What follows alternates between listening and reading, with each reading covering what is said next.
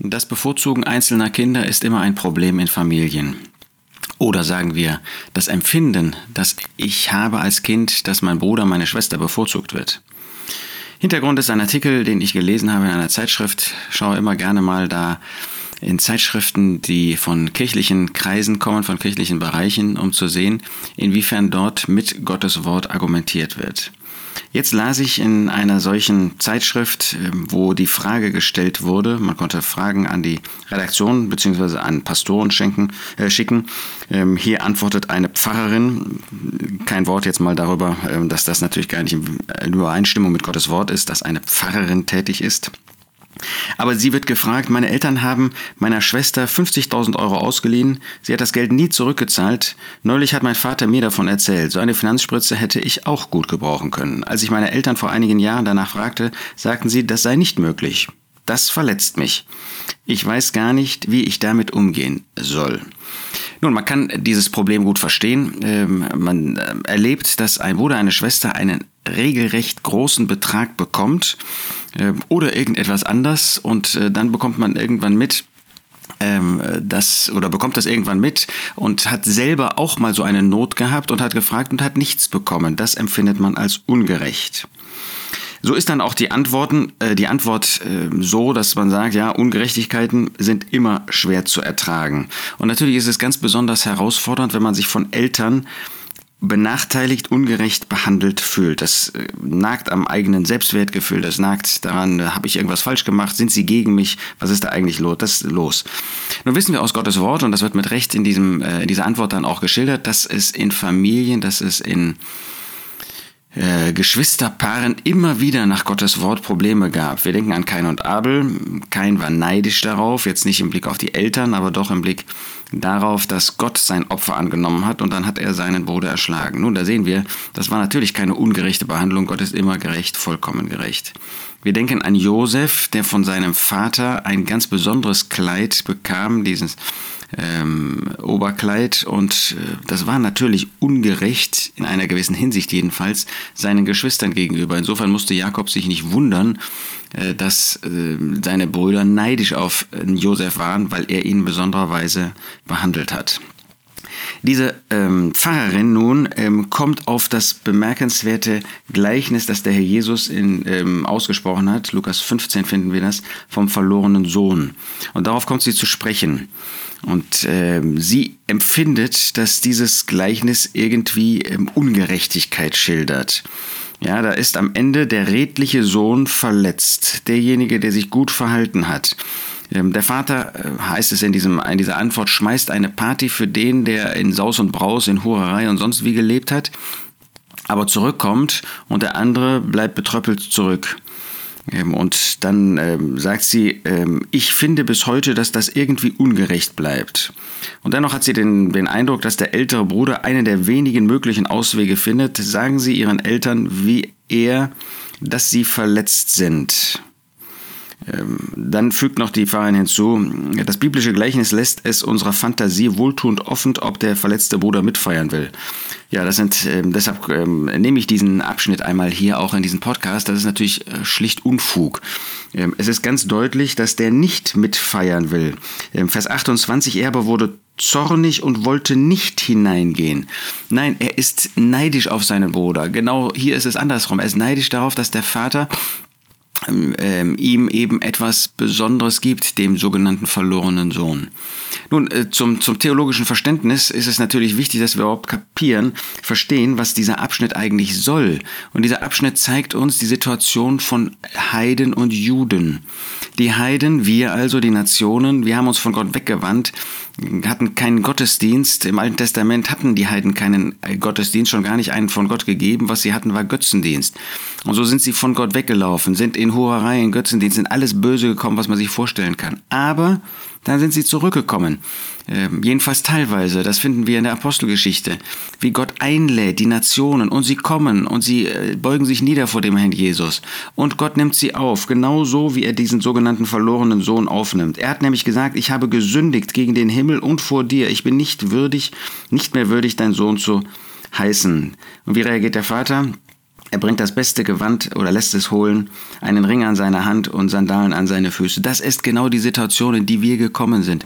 Gott hat uns bekleidet mit göttlicher Gerechtigkeit. Gemeint ist, er hat in göttlicher Gerechtigkeit uns gegenüber gehandelt, indem er uns angenommen hat in Christus, indem er uns nicht hat verloren gehen lassen, sondern das Werk des Herrn Jesus, das wir persönlich in Anspruch genommen haben, hat er uns zugute kommen lassen. Er hat uns einen Ring gegeben und damit sich mit uns verbunden in Ewigkeit. Er hat uns ewiges Leben geschenkt. Jetzt haben wir in Christus alles, was wir nötig haben. Und nicht nur das, er hat uns auch Sandalen an die Füße gegeben. Jetzt sind wir in der Lage, einen Lebenswandel zu führen, der sich total unterscheidet von unserem ursprünglichen Lebenswandel.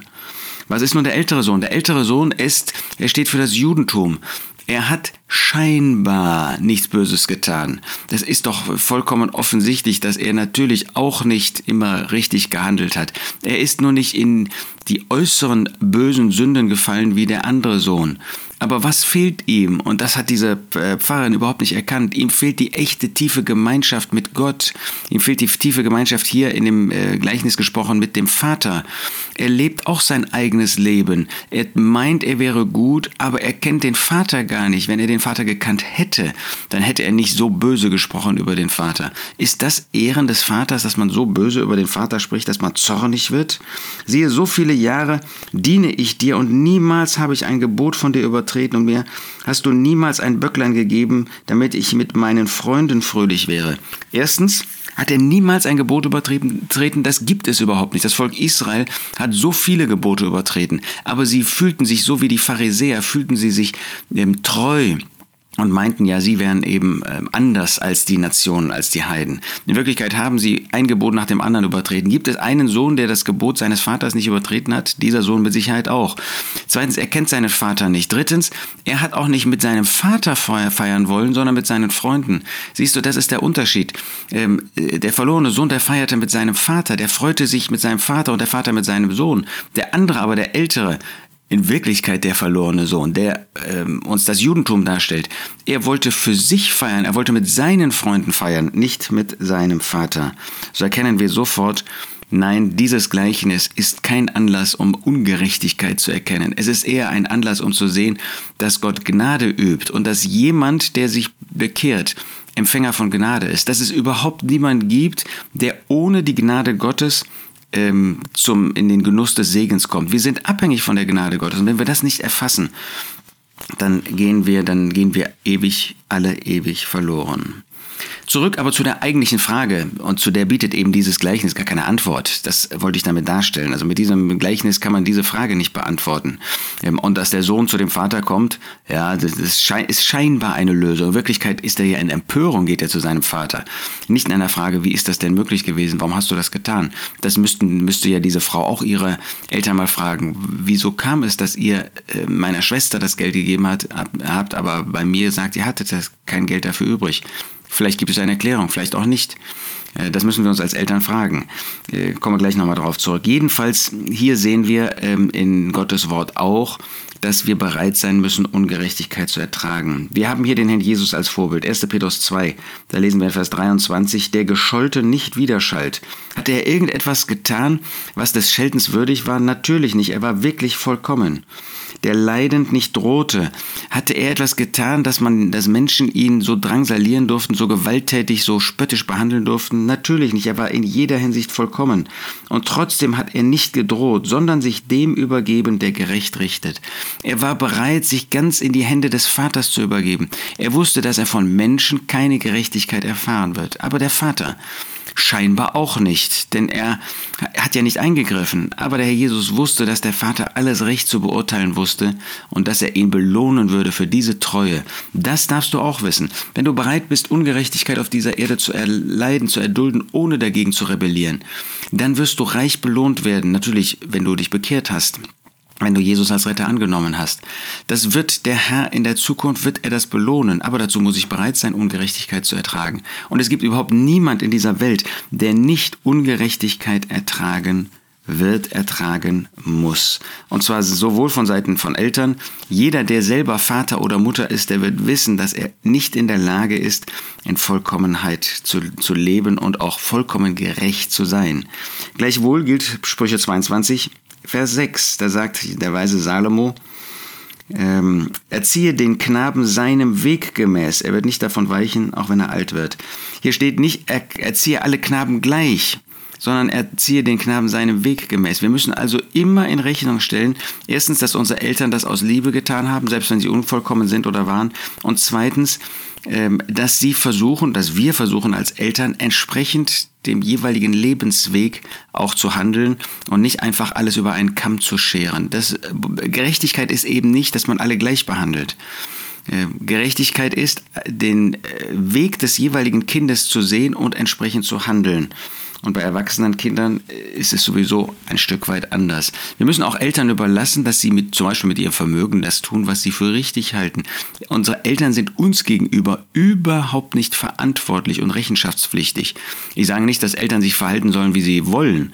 Ich sage nur, wir als Kinder, wir haben kein Anrecht, unseren Eltern zu sagen, du musst dich so oder so verhalten und du musst dich vor mir verantworten. Das müssen sie nicht. Sie müssen sich vor dem Herrn verantworten.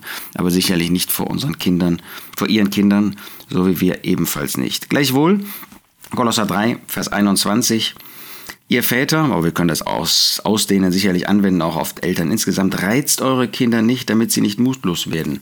Natürlich sollen wir uns so verhalten, dass unsere Kinder nicht resignieren, nicht aufgeben, nicht mutlos werden. Und wenn es um solche Beträge geht, 50.000, ähm, äh, dann müssen wir uns schon überlegen, ob das wirklich äh, ja, gerecht ist, ob das zielführend ist. Ob, wenn das herauskommt, dass ich das eine Kind mit einem solchen Betrag unterstütze oder das andere nicht, ob ich damit nicht einen Streit unter Kindern, eine Blockade zwischen die Kinder und mir aufstelle und damit ja letztlich Böses bewirke. Also wir wollen festhalten, das Gleichnis von dem sogenannten verlorenen Sohn passt hier überhaupt nicht. Gott ist in jeder Hinsicht gerecht, vor allen Dingen ist er barmherzig mir gegenüber, dir gegenüber. Zweitens, ähm, wir müssen in dieser Welt immer mit Ungerechtigkeit rechnen, auch in Familien, auch in christlichen Familien, auch unter Gläubigen, weil wir eben nicht vollkommen gerecht handeln. Wir haben noch das Fleisch an uns. deshalb sollten wir Ungerechtigkeit bereit sein zu ertragen. Dadurch werden wir belohnt. Drittens, eine Erziehung bedeutet nicht, alle Kinder gleich zu behandeln. Obwohl wir aufpassen müssen, dass wir nicht ein Kind vorziehen. Das ist wirklich nicht gut. Und viertens, wir sollten unsere Kinder so erziehen, dass sie nicht mutlos werden, dass wir sie nicht herausfordern. Und da sind wir unseren Gott und Vater gegenüber in dieser Hinsicht unter allen Umständen verantwortlich.